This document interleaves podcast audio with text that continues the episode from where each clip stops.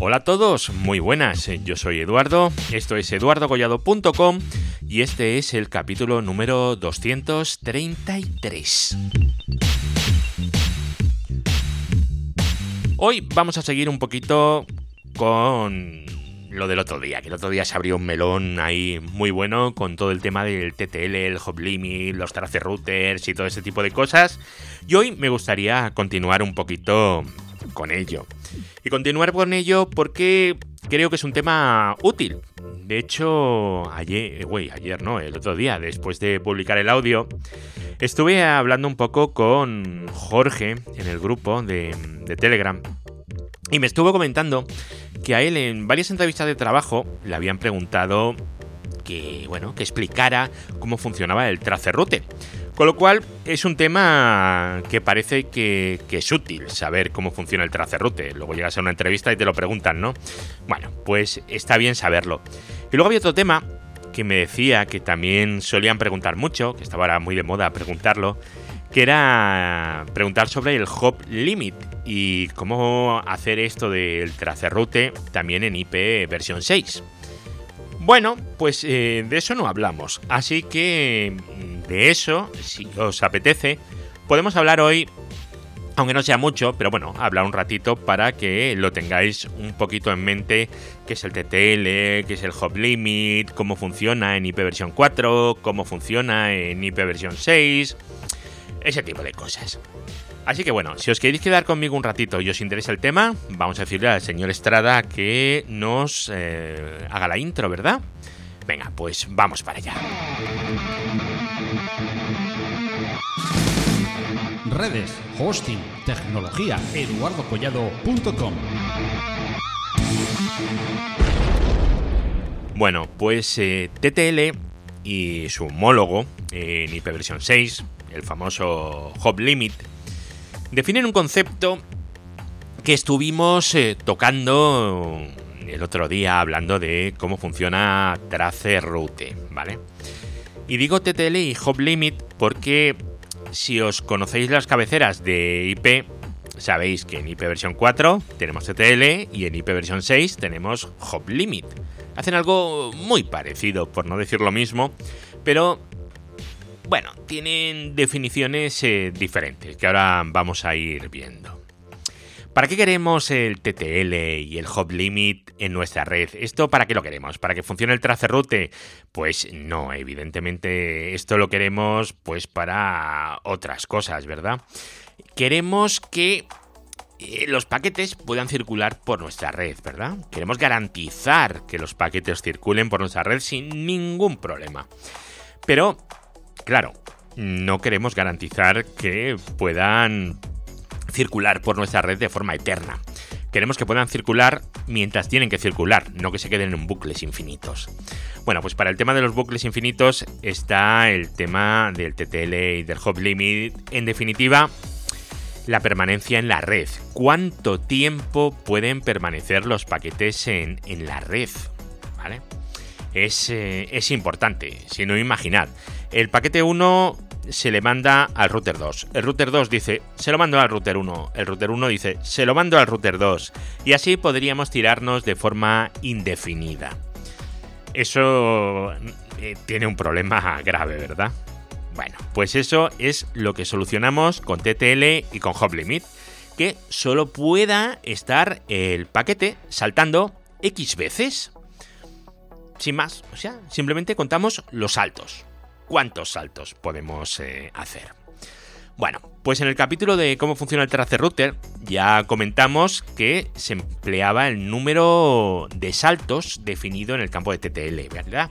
Definíamos el número de saltos en el campo TTL de la cabecera de IP versión 4. ¿eh? Y este número de saltos, ¿qué es lo que ocurre? Pues que lo vamos a ir decrementando en una unidad cada vez que atraviese un router nuevo.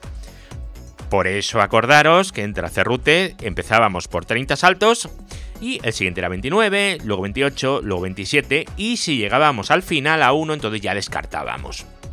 Bueno, no sé si en la cabeza tenéis ahora mismo las cabeceras de IP versión 4 y de IP versión 6. Bueno, si no la tenéis, os cuento, porque en IP versión 4 tenemos el Time to Live, que es eh, un campo que tenemos ahí, que son 8 bits. Y en IP versión 6 no tenemos eh, Time to Live, pero tenemos un campo también de 8 bits que se llama Hop Limit. Y estos 8 bits del Time to Live y estos 8 bits del Hop Limit, pues tienen una utilidad pues muy, muy, muy, muy similar. Vamos a ver.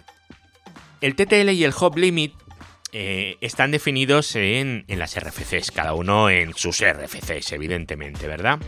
¿Qué es lo primero que tenemos que hacer? Pues leer esas RFCs para ver qué es el TTL en IP versión 4 y qué es el Hop Limit en IP versión 6. Vale, pues cuando empezamos a leer nos vamos a llevar la primera sorpresa y vamos a decir, toma ya. ¿Y cuál es la primera sorpresa? Pues que el TTL en IP versión 4 no se definió para contar saltos. Se definió para contar tiempo y tiempo en segundos, no en saltos. Bueno, eso es interesante que lo, que lo sepáis también por si en una entrevista os lo preguntan, ¿vale? Pero veréis, eh, es muy complicado con, paquetes medir el tiempo en segundos. Ya me diréis, ¿cómo medimos el tiempo en segundos en una cabecera de IP versión 4? Mm, es muy complicado, ¿vale? Así que al final se ha optado por saltos, aunque en la RFC, eh, en la 791, sigue indicando que se miden tiempos. Veréis, en la RFC, en la 791, hay un momento que os pone tiempo de vida 8 bits, el time to live, el TTL. Y os dice, este campo indica el tiempo, tiempo máximo, ¿vale? Tiempo, que se permite que el datagrama permanezca en el sistema de Internet. Si este campo contiene valor 0, entonces el datagrama debe destruirse. Vale, perfecto. Si el TTL llega a 0, se destruye. Perfecto. Luego nos dice, este campo está modificado en el procesamiento de encabezados de Internet. el protocolo de Internet es el protocolo IP, ¿vale? El tiempo se mide en unidades de segundo. Esto lo pone, ¿eh? literal. El tiempo se mide en unidades de segundo. Vale. Pero dado que cada módulo eh, que procesa un datagrama debe disminuir el TTL en al menos uno, incluso si procesa el datagrama en menos de un segundo. ¿Vale? Es decir, eh, el tiempo se mide en segundos y cada vez que pase de un router a otro se le quita un segundo. Bueno, o sea, si tuviéramos 10 saltos tendríamos que descontar 10 segundos. Evidentemente no vamos a tener 10.000 milisegundos para ir de un lado al otro. Pero claro, es que esta RFC es muy antigua y, y bueno, se pensó, se pensó así. Bueno, ¿cuál era la intención? La intención es que, bueno, pues que los, paquetes no estén dando vueltas eternamente. Y se les ocurrió esto. Evidentemente, ¿cómo ha quedado la cosa al final? Pues la cosa al final es que contamos saltos y ya está. Ya está. O sea, no hay, no hay, más, no hay más misterio. Contamos saltos. En IP versión 6, sin embargo, esto sí que se describió y se describió bien, ¿vale? Pero tened cuidado en IP versión 6, sobre todo si lleváis muchos años trabajando en esto, porque en la RFC 2460, la que definía IP versión 6 del año 1998, decía una cosa que luego se modificó en la RFC 8200 de julio de 2017 y 2017 es hace dos días, ¿vale? Con lo cual tenéis que tener esto en cuenta, sobre todo si lleváis mucho tiempo, porque a lo mejor se os ha colado esta RFC, ¿vale? Y hay un cambio que es eh, muy significativo que nos afecta mucho, ¿vale? En lo que es la parte del hop limit en IP versión 6. Mientras en la primera versión, la del año 98, se establecía que en el momento en el que hop limit llevaba a cero, se descartaba, Llega a cero, se descarta, igual que en IP versión 4. En la modificación de 2017, lo que se establece es que en el caso en el que el paquete llegue el hop limit, ¿vale? En el que el valor del hop limit lleve a cero, si ha llegado al destino, debe procesarse. Y si no, debe descartarse. Es como si le hubieran metido un salto más, ¿vale? Si cuando llega a cero es justo en el destino, si utilizáramos la RFC antigua, la 2460, lo descartaríamos. Pero, como estamos utilizando la RFC del año 2017, la 8200, lo vamos a aceptar. Esto es em, muy, muy, muy importante, ¿vale? Porque fijaros que vosotros en un tracerrute vais decrementando en hop limit, ¿vale? El, bueno, el TTL, si habláis de versión 4, ¿vale? Para que podamos llevarnos el concepto. Entonces, si tuviéramos un tracerrute, eh, depende si la implementación fuera anterior a 2017 o posterior, el paquete se descartaría o no. ¿Vale? O sea, es, es, es interesante. ¿Qué dice exactamente el RFC? Porque me las he buscado, ¿vale? Os dejo, las dejo en las notas del programa. Me las he buscado para que podáis leerlas y tenerlo todo claro. Dice la del año 98, Hop Limit. Entero sin signo de 8 bits. Vale, lo que hemos dicho antes, son 8 bits. Decrementado en 1 por cada nodo que reenvía el paquete, es decir, por cada nivel 3. El paquete se descarta si el límite de salto se reduce a 0. Perfecto, súper fácil de entender. Sin embargo, en la RFC, en la 8200, la DIP versión 6, que es donde se hizo el cambio, la del año 2017, dice entero sin signo de 8 bits, igual que antes, decrementado en 1 por cada nodo que reenvía el paquete, igual, al reenviar el paquete se descarta si el límite de saltos era 0 cuando se recibe o se reduce a 0. Un nodo, que es el destino de un paquete, no debe descartar un paquete con límite de saltos igual a cero. Debería procesar el paquete normalmente. ¿Vale?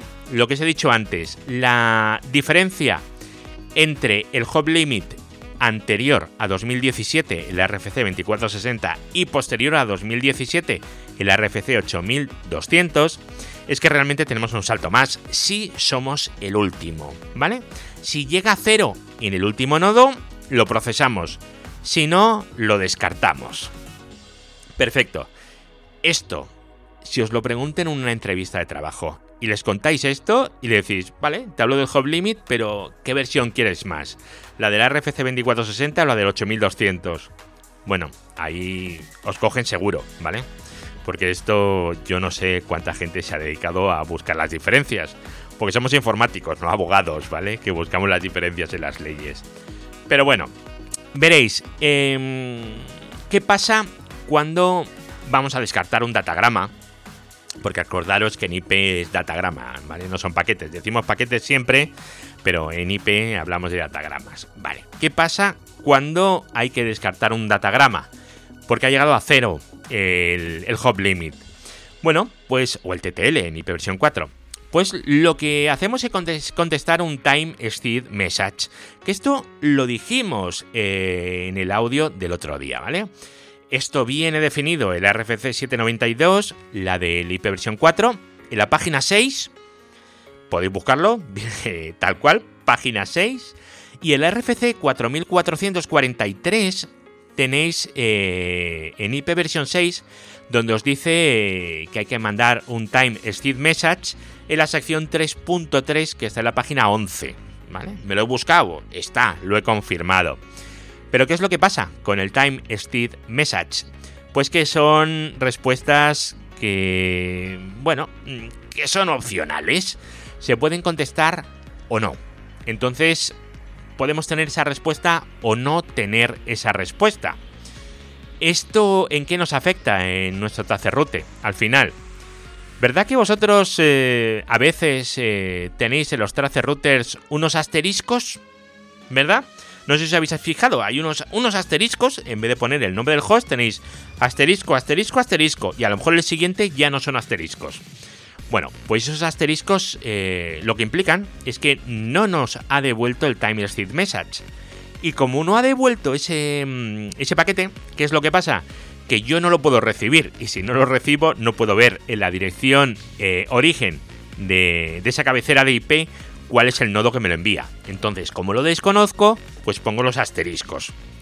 Bueno, pues el secreto de los asteriscos no es más que, que ese. ¿Vale? Perfecto. Vamos a ver ahora el tracerroute en IP versión 6. Vale, pues... Eh, ahora que yo os he contado un poquito eh, cómo funciona todo, os lo conté, lo de Traceroute en IP versión 4, bueno, pues ahora sabemos que el Traceroute en IP versión 6 utiliza el hop limit, porque no tiene otra forma de hacerlo, ¿vale? El resto es igual, hop limit, el que esté definido, que va, el hop limit, recordar que va en, entre 0 y 255, porque son 8 bits. Vale, bueno, pues para ver cómo funciona, lo que os he dicho antes, os voy a dejar un, vídeo de, 6 segundos, no, no, creo que sea más largo, en el que hago un, un tracerrote en IP versión 6 para que veáis cómo, cómo está funcionando y, qué es lo que está haciendo. Os, os, voy a mostrar un TCP dump y ya está. Se cuela algún paquetito, ¿vale? Pero bueno, es que es muy difícil en el ordenador que no se cuele ningún paquete de ninguna otra cosa. Así que bueno, si veis alguno de algo que no deba estar, lo ignoráis. Un paquetito de un tal play.google.com. Oye, mira, es que al final se cuelan, se cuelan cosas. Vale, pues ya sabemos cómo funciona el traceroute en IP versión 4, porque lo explicamos en el último audio. Ya sabemos cómo funciona el traceroute en IP versión 6, porque lo acabamos de ver ahora, ¿verdad? Pero, ¿qué pasa con el MTR? ¿El MTR qué es? ¿Un traceroute? Pues mirad, el MTR es una mezcla entre el ping y el traceroute. ¿Vale? Es una cosa que se mezcla. Realmente es es como un, es como un que va decrementando el, TTL o el, o el hop limit, dependiendo de en qué protocolo estemos, pero tiene una diferencia fundamental con tracerrote, ¿vale?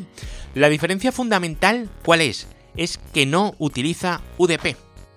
¿Vale? Es decir, está haciendo toda la parte del tracerrote excepto la parte final de, de enviar el datagrama UDP para que le diga que la conexión no se puede establecer. Vale, pues eso es lo que hace. Y esa es la diferencia entre el MTR y el, y el traceroute. No, no tenéis eh, más historia que simplemente esa en este caso. Redes, hosting, tecnología, eduardocollado.com.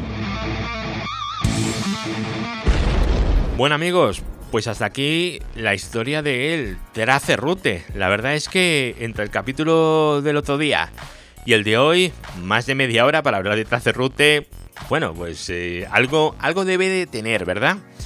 Así que ya sabéis, si os lo preguntan en una entrevista, ya podéis decir lo que hace, cómo funciona Tracerroute también podéis decir cómo funciona MTR o cómo funciona el ping. Y también podéis eh, hablar, si queréis, un ratito sobre el hop limit y explicar las diferencias del hop limit de, de la RFC 2460 y de la RFC 8200. ¿Vale? El cambio que hubo si el último salto llega con un hop limit de cero. Acordaros, que la 2460 descartamos y el 8200 procesamos el paquete. Esa es toda la diferencia que hay en la parte de hop limit de, IP versión 6 en cuanto a estas dos RFCs. Bueno, pues eh, espero que os haya gustado, espero que os haya sido útil el capítulo de hoy y nos vamos a escuchar ya en el próximo capítulo. Recordad que os podéis suscribir al podcast, seguro que ya estáis muchos o la mayoría, y que hay un grupo de Telegram. Vais a eduardogollado.com y en el lado derecho bajáis un poquito y ahí lo tenéis todo, todos los enlaces.